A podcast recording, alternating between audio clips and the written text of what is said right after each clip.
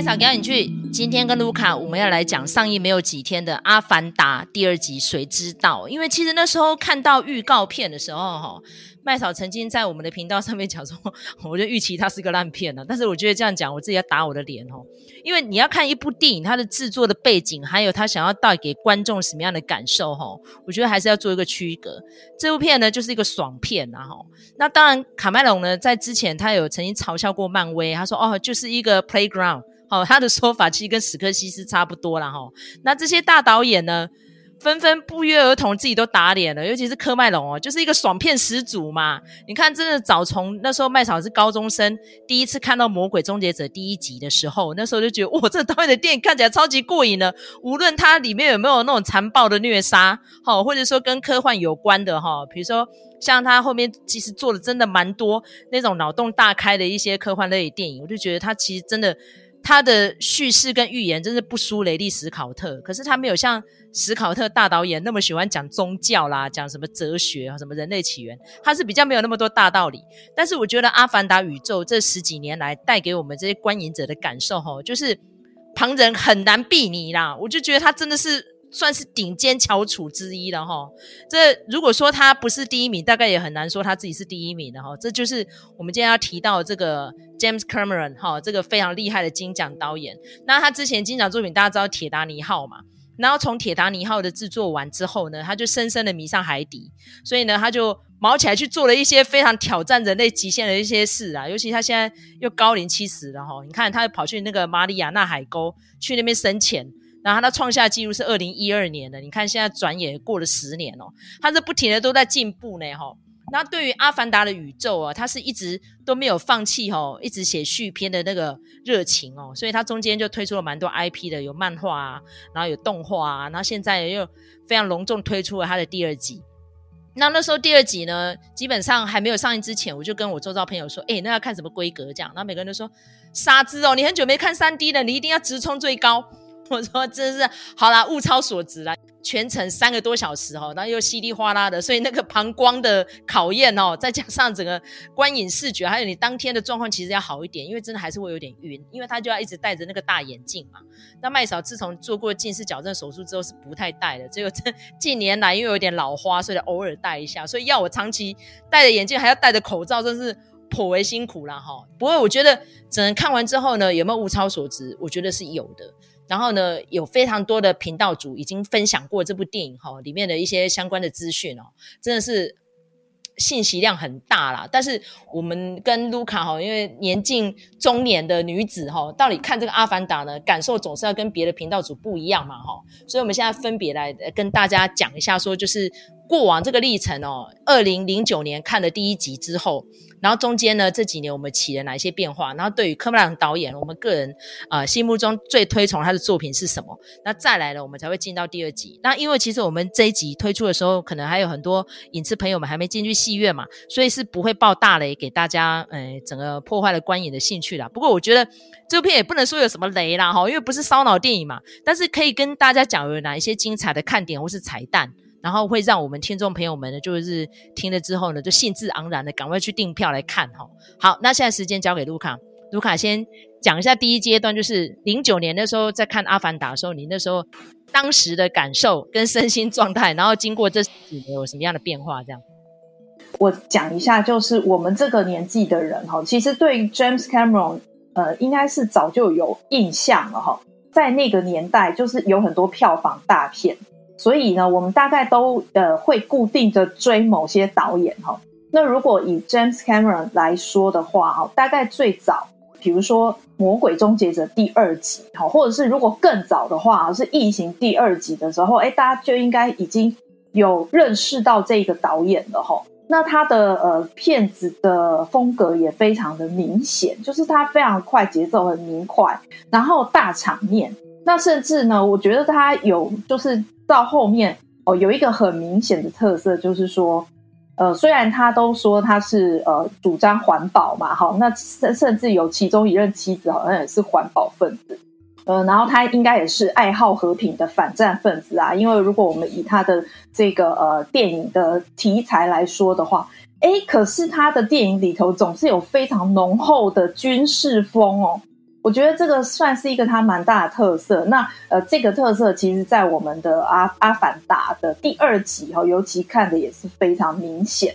那回过头来讲，就是说，呃，James Cameron 他到底是什么时候开始产生对海洋的兴趣呢？其实是在铁达尼号之前哈，那个时候曾经呃有一部电影叫做《无底洞》。那《无底洞》它其实是蛮呃蛮微妙的一部电影哦，因为那个时候 James James Cameron 已经是一个呃名导了，哎，可是呢，这个呃《无底洞》它其实是一个。你很难说清楚它的剧情是什么，它有点玄妙。那就是主要是在讲说一群那个呃海底的呃探险家或者是生物学家也好，然后呢他们在海底遇到有智慧的生物的那种感觉。那这部电影呢拍其实是有两件事情哈，第一个当然就是跟海底的呃环境有关，好，他想要探勘这个海底的环境。第二个就是试验他所谓的在这个呃《魔鬼终结者》第二集里头 T 一千的那个液态合金的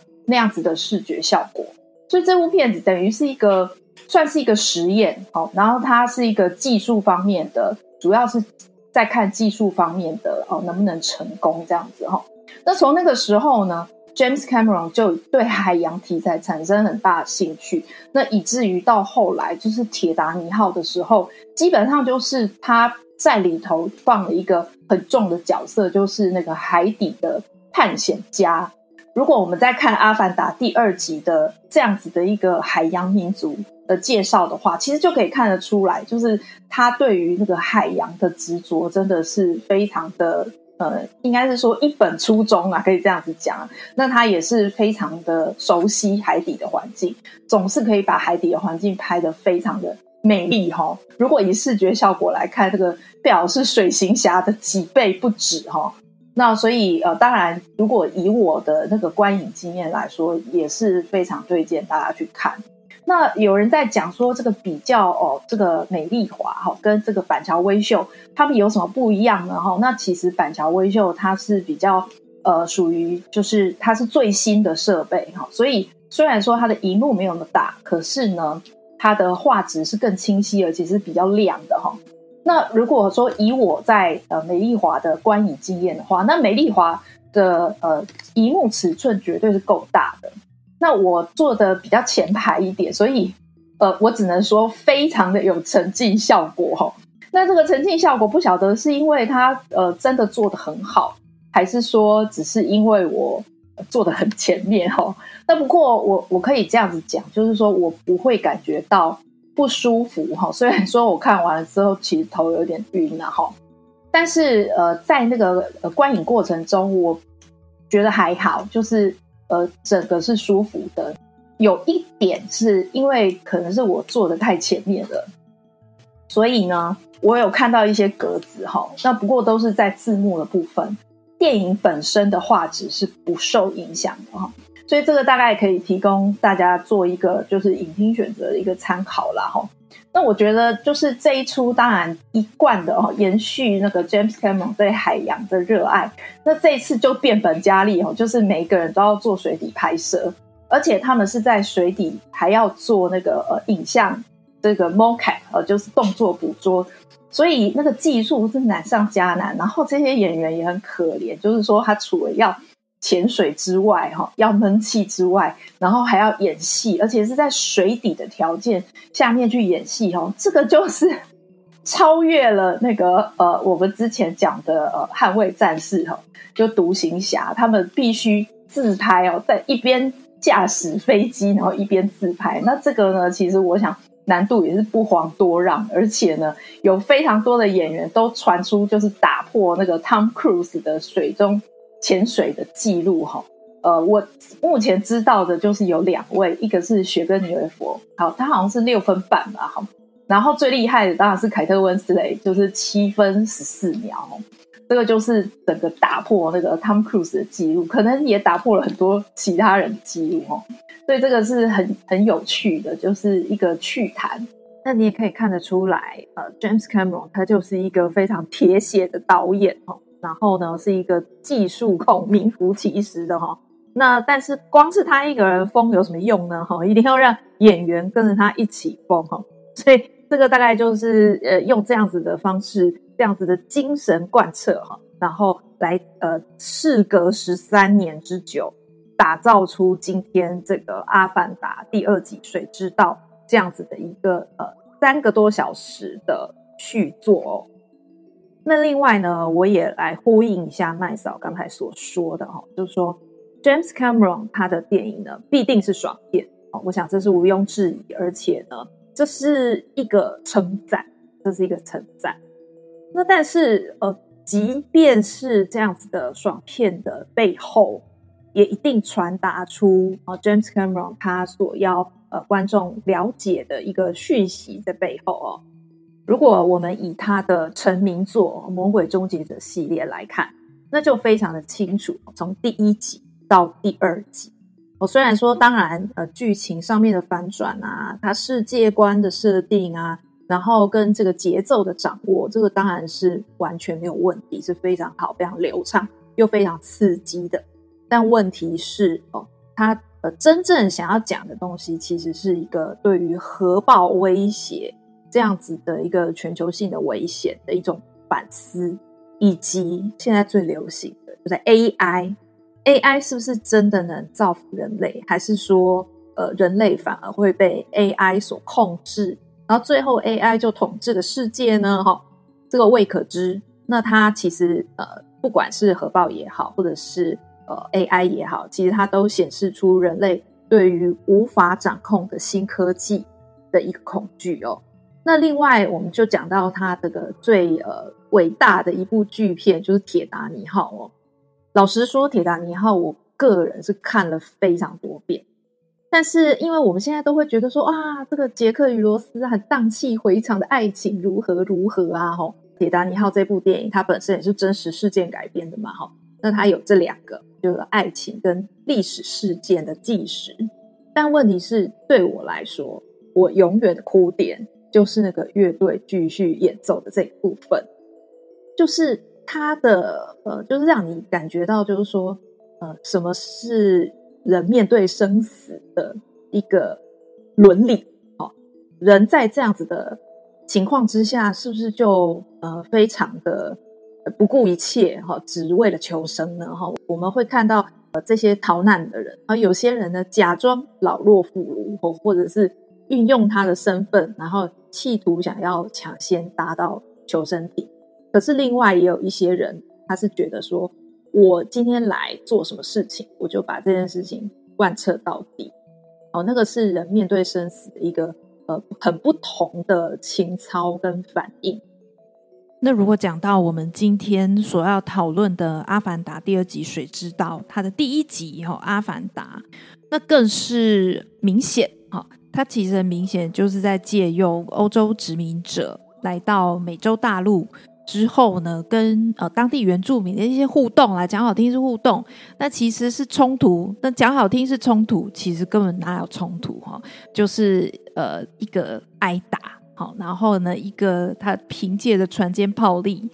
呃，然后无坚不摧啊，他们觉得他们是天选之人哦，然后要来解放哈这个当地的。未开化的呃蛮荒民族哦，但其实完全不是这样子的哦。我们要怎么去定义蛮荒？我们要怎么定义文明？从来都不是用他们的器具，哈，而是在于隐藏在民族底下的一些呃情操啊。我们可以这样子讲哦。那如果说我们拿纳美人跟地球人来相比的话，其实地球人他一开始的时候就是以一个公司的形态，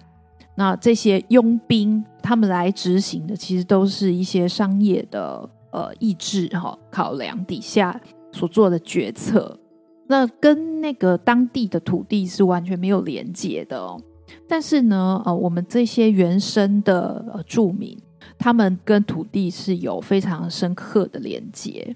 那他们也有哦，面对呃生命的一些智慧。那这两个东西你要怎么去衡量？好，那你要怎么去取舍？我想这个就是整个《阿凡达》系列它所要讲的让我们非常有感的哦、背后的一些思考哦，那也是回到我们自己的自身的历史哦，像这样子的一个对抗哦，文明与 cold and cold 蛮荒的这样子的对抗，到底我们是结果论输赢吗？可是事实上，人不是这个样子的哈。你如果说只是用结果论输赢来论高低的话，那这样子我们就失去了哈那个思考的能力，然后失去了一些对于生命的一些省思。所以，我想这个就是 James Cameron 的《阿凡达》之所以在影史上留名。当然，他的技术是绝对没有话说的。其实我觉得每一次 James Cameron 出马哦，都定义了当代观看的方式，哦，一再的刷新。那像这次的《阿凡达二：水之道》哦，它除了呃原有的架构之外，它还带出了另一层比较个体上的哦，但是你实在是不能说它不重要的一个呃个人认同的一个思考哦。那包括说由一个外族规划成纳美人的。呃，这个杰克男主角，那他跟这个娜提里，他是当地的原住民，而他们的组合，然后生下来的小孩其实是混血的小孩。那他们除了呃生的小孩之外，他们也收养了不同来源的小孩哦。那这些不同来源的小孩，他们也都会有各自的自我认同的成长曲线要去经历哈。当然，这里面也包括，我想杰克。好，跟这个娜提莉他们在对待小孩的呃方式，好也是不一样的，或者是呃乃至于他们面对呃地球人一再的侵犯，那他们也会有他们自己的呃对抗的态度，哦，可能是不太一样的。呃，他这里头就有分出很多的不同。那我觉得。这一些的不同，可能是基于他们的个性使然，那跟他们的成长背景一定也有非常大的关系。那我觉得，虽然说这个题目哈，如果我们从表面上看起来很单纯，就是 family 嘛，哈，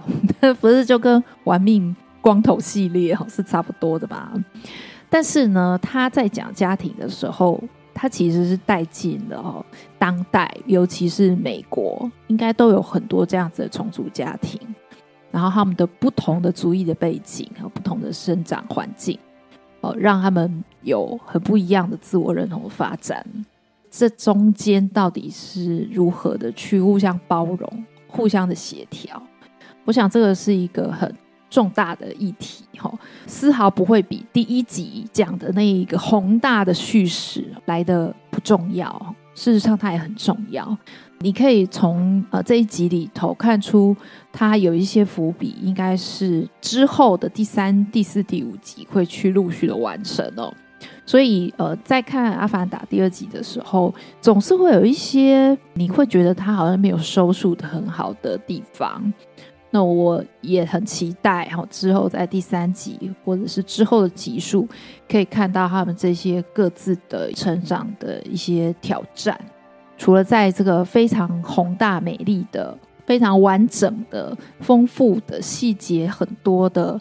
呃宇宙观、世界观里头，那但是真正动人心弦的故事还是在人身上哦。那我也非常的期待，可以继续看到之后的续集。好，OK，那其实我觉得哈，今天要来看一下 Cameron 这个人哦，蛮有意思的。其实他是最新一任的老婆，就是铁达尼号那个罗斯的孙女啦。啊，他就是环保人士，然后现在全家人都在吃素哈。然后他呢，就今天应该说是老而弥坚了，因为实际上我年龄是六十八岁，但是。我其实，在推推敲啦，因为他是《阿凡达》现在第三集，其实已经在后制的阶段了。他说这个 IP 并不会仅限于在电影啊，但是问题是他电影的成本也是太高了。听说他那个造价哦，如果要超过六百一十六亿的台币的票房才能回本哦，六百一十六。那如果说接下来可能迪士尼加，因为大家知道福斯已经被迪士尼买去了嘛，哈，那如果大家电视已经看一看了，还会再去戏院看吗？因为戏院才能够卖出那种四百块一张、五百块一张的高票价嘛，啊，你迪士尼跟他怎么分润？所以我不知道这个电影要怎么回本呢？啊，不过 Cameron 本来就是一个老疯子嘛，所以他自己也有笑嘛，说这是一个疯狂的计划这样子。他说如果要回本，可能势必这电影要持续在院线上映十年，我说句快贵哦，十年，好吧。所以现在就是看看观众们捧不捧场了。不过因为整体看完之后，当然其实第一集已经很多人说剧情蛮老套的，又有点像是当初那个欧洲人入侵美洲大陆的那个故事的重现了。不过因为这个 IP 人人都可以改嘛。但是可以带给我们观众什么样的启示哈？所以我们要套一句话，就是 take away，我们 take away 的什么东西？那我今天就是列举几个点，我 take away 的什么？第一点，那导演的野心我非常的佩服，好，尤其是他对于这个潘多拉星球里面的一些呃生态啊，甚至于。啊、各个环节的设计呀，哈，所以我非常佩服哈，有一个对岸的频道主叫大葱哦，他真是做了非常仔细的分析，而且他那一整集节目一个多小时哈，他就是从他最一开始 Cameron 他的创作史，再加上他那个电影的科幻特效，实际上真的有找了专家一起来画那些太空船的设计图啊，然后整个物理的原理呀、然后整个飞行，再加上星球哈，然后天文物理学家这些他都有请教过，都有纳入剧组，然后。然后最后呢，就是整个电影的拍制过程有花了多少的心思跟血泪，然后演员们呢也下了什么样的苦心，做了非常仔细的研究哈。所以我们这个频道下面也会放一个大葱的连结，真的很感谢他。那再来呢，就是其实在漫画的部分里有补足了非常多，就是在第一集没有拍出来的，然后甚至于加长版也做了非常多的补充，所以这个大家也可以去参考到。大葱的频道，他都有跟大家在做一些解析。那我们频道呢，就是发挥我们中年妇女的观感啊，哈。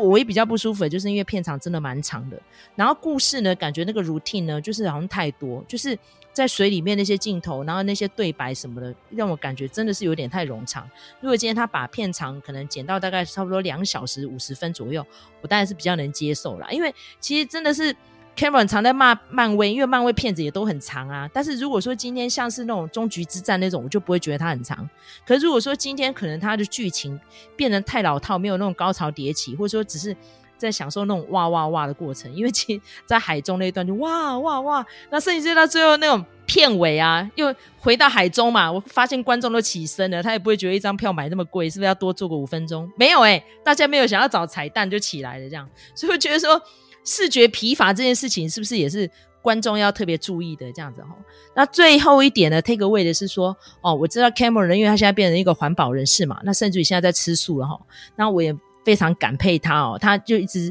在呼吁说地球快要灭亡了，我们人类要及早做准备啊什么的。我觉得这些论调就是很像他的爱徒里奥纳多哈，所以我觉得好，种种看完之后呢，推不推大家进去看？我是还蛮推的。如果满分十分，我可以推到八分、八分半哈。然后。整个看完的过程哦，我告诉我自己哦，我说好，没有关系。如果今天整个看完之后，我的感受是如此的话，也希望我们的听众朋友们哈，能够多多的推广啦。就是如果说今天一个电影人可以有这么大的野心，然后不计成本的来拍摄，我觉得再怎么样都还是要支持他。我觉得那个应该算是我们的这个年代的一个邪教吧。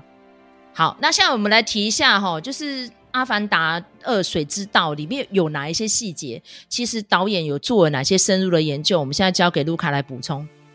我先补充一下我当天观看的一个情境哈，我印象蛮深刻的，因为呢，我其实还蛮常去美丽华大直看电影的，那而且我还蛮常看早场。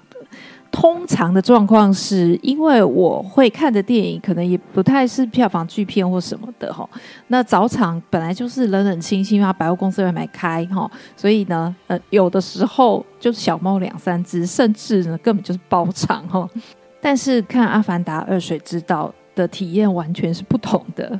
首先呢，我看的是早上九点场次，可是呢，这还不是最早的场次哦，最早的场次是凌晨五点。有一场，然后甚至凌晨一点半有一场哦，呃，未免也太疯狂了吧哦，那所以我就选择九点的那一场哦，所以也因此买到一个比较前面的一个位置哈。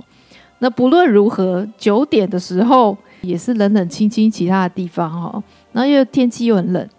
但是呢，一进到那个电影院的那个大厅，哇，人山人海哈，超级多的哈。所以你就可以看到，虽然我们现在在讲说，呃，漫威啊不好啊什么样的哦，在可能在创作的多元性上面，多少是会有一点伤害的。可是问题是，你要看到满坑满谷的人，就会觉得说，对，你看，这就是电影的魅力。比如说，坐我旁边的是一家人，然后他们就有小孩这样子，就大概是国小的年纪。那小孩在旁边，其实说真的哈，看电影就比较没有那么亲近啦哈。那小孩他就会问问题呀、这个为什么那样啊，什么什么的啊，然后这个人如何如何啊哈。然后吃东西呀、然后那个那个塑胶袋就边擦擦擦啊，发出噪音啊，这样子。但是我都觉得说没关系，这个就当成是一个看电影的体验，因为实在已经太久哦，不曾就是整个呃影厅里头都坐满了人，然后有各种人声响哦，那个呃看电影的感觉又跟你平常看早场然后享受包场的那种亲近是完全不同的哦。那所以我觉得这个也是一个还蛮有趣的。那呃，可以想见这些小孩哦，他们也是会被那个呃《阿凡达》的水底世界所震慑住。那这个就会变成他们一辈子的东西，就是他们永远会记得电影的魅力就在于此哦。所以我也是蛮乐见的，希望他们以后会成为爱看电影的孩子。那我们前面也有提到，呃，卡麦隆他的爽片呢，绝对不会只有爽片哦，他同时会提出一些呃当代的一些思考方式，好，然后也是跟呃现在的时事来做一个结合。那这次呢，哦，除了刚才我们前面讲到的呃身份认同啊，哦，那或者是说我们呃第一集里头讲的呃原住民跟殖民者的抗争啊。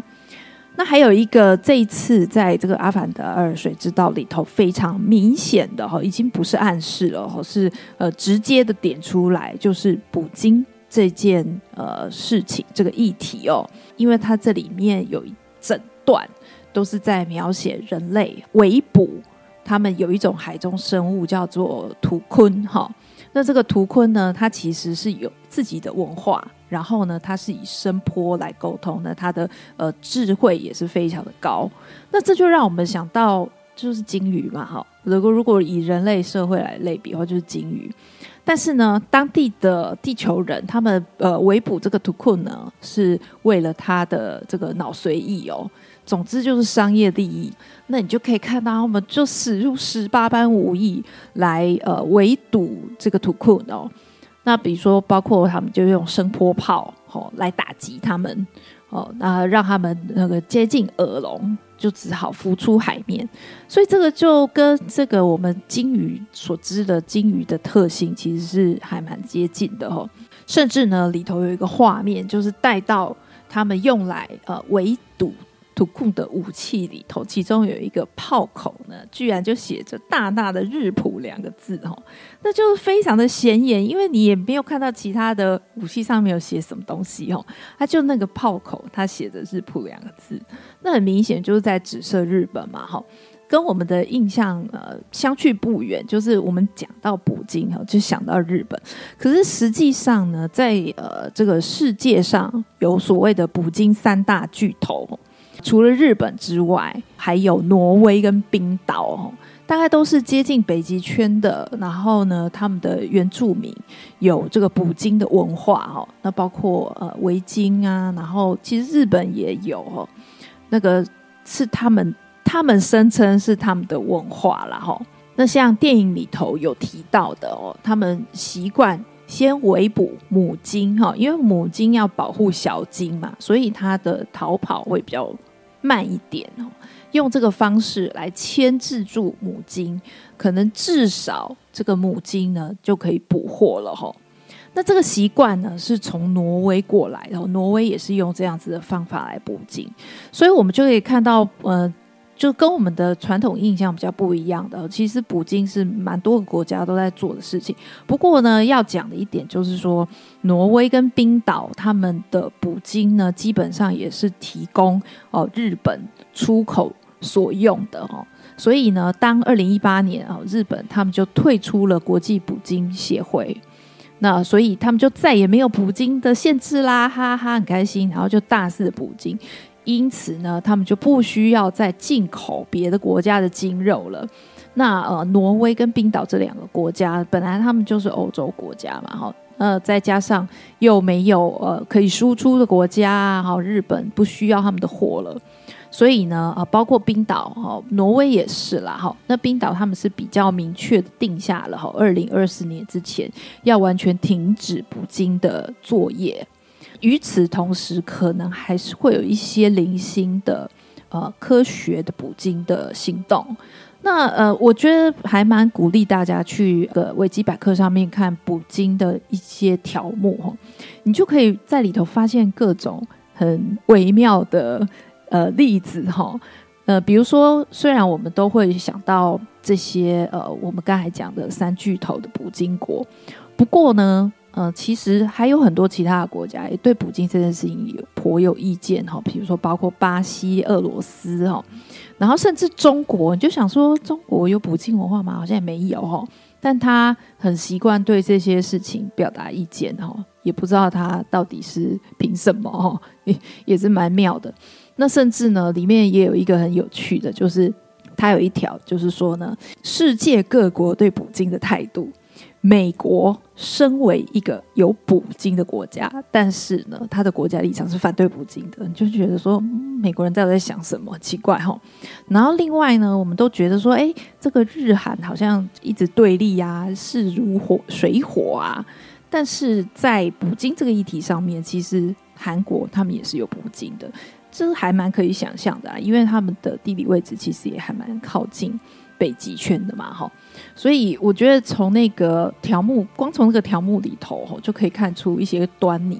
那捕鲸这件事情呢，有的时候可能跟地缘政治或者是国际的角力也是绑在一起的，所以它没有那么单纯。但是我觉得，呃，不论如何，好，在娱乐之余啊，哦，尤其那么多小孩子看哦，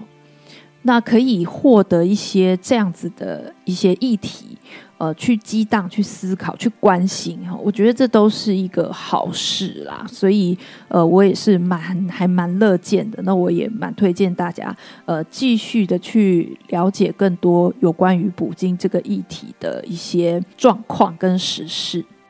其实 James Cameron，我们可以上网去看一下他的创作史，他的作品并没有很多，可是他每一部都是超级大制作。当然，因为我的印象中，我最爱的电影就是《终结者》第二集啦。再怎么样，他后面开拍了一大堆无微博的续集，当然导演都不是他了哈，我都没有办法取代他在我心目中的地位哈。那接下来当然就是《阿凡达》了。我那个时候《阿凡达》上映，我们其实都已经三十岁了，我们对一些环保或者说永续生态，或者是说动保，都已经有非常多的立场跟感触了哈。然后，所以那时候我看完第一集，除了呃惊叹于它的视觉特效之外，就是它带给我的一些呃启示跟震撼，我一直到现在都还是深受影响。那第二集看完之后，呃，其实我坦白说啦，因为其实这一阵子因为疫情的关系哈，大家都闷得太久了，然后。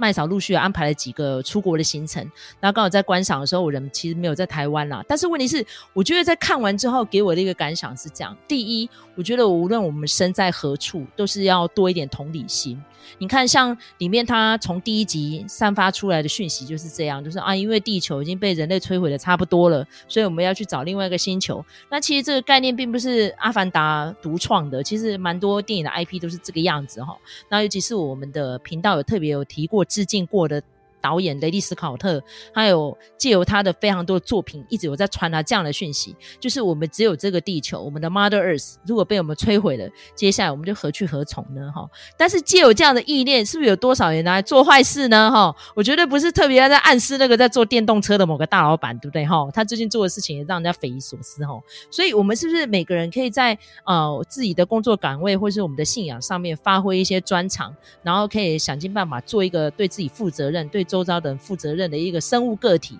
我觉得这个是也值得很探大大家的探讨的哈。那再来呢，就是第三项，我得到什么样的启发，就是这样子，就是当然电影里面的每个主角他都有经历过一番呃，算是生命历程呐。你看里面的 Kitty 呀、啊，里面的 Spider 啊，好，甚至于呢那个重新再生的那个上校哈，我就觉得啊。其实他们是不是都还有拥有一丝人性？对，你看上校最后在对峙的阶段，他选择去放掉了一个关键的人物哈，然后让自己好像那个人性就展现出来。因为大家知道他第一集是坏到彻底嘛，那最后就领便当了。但是第二集里面上校是有人性的哈，所以只能够说这 Cameron 呢，因为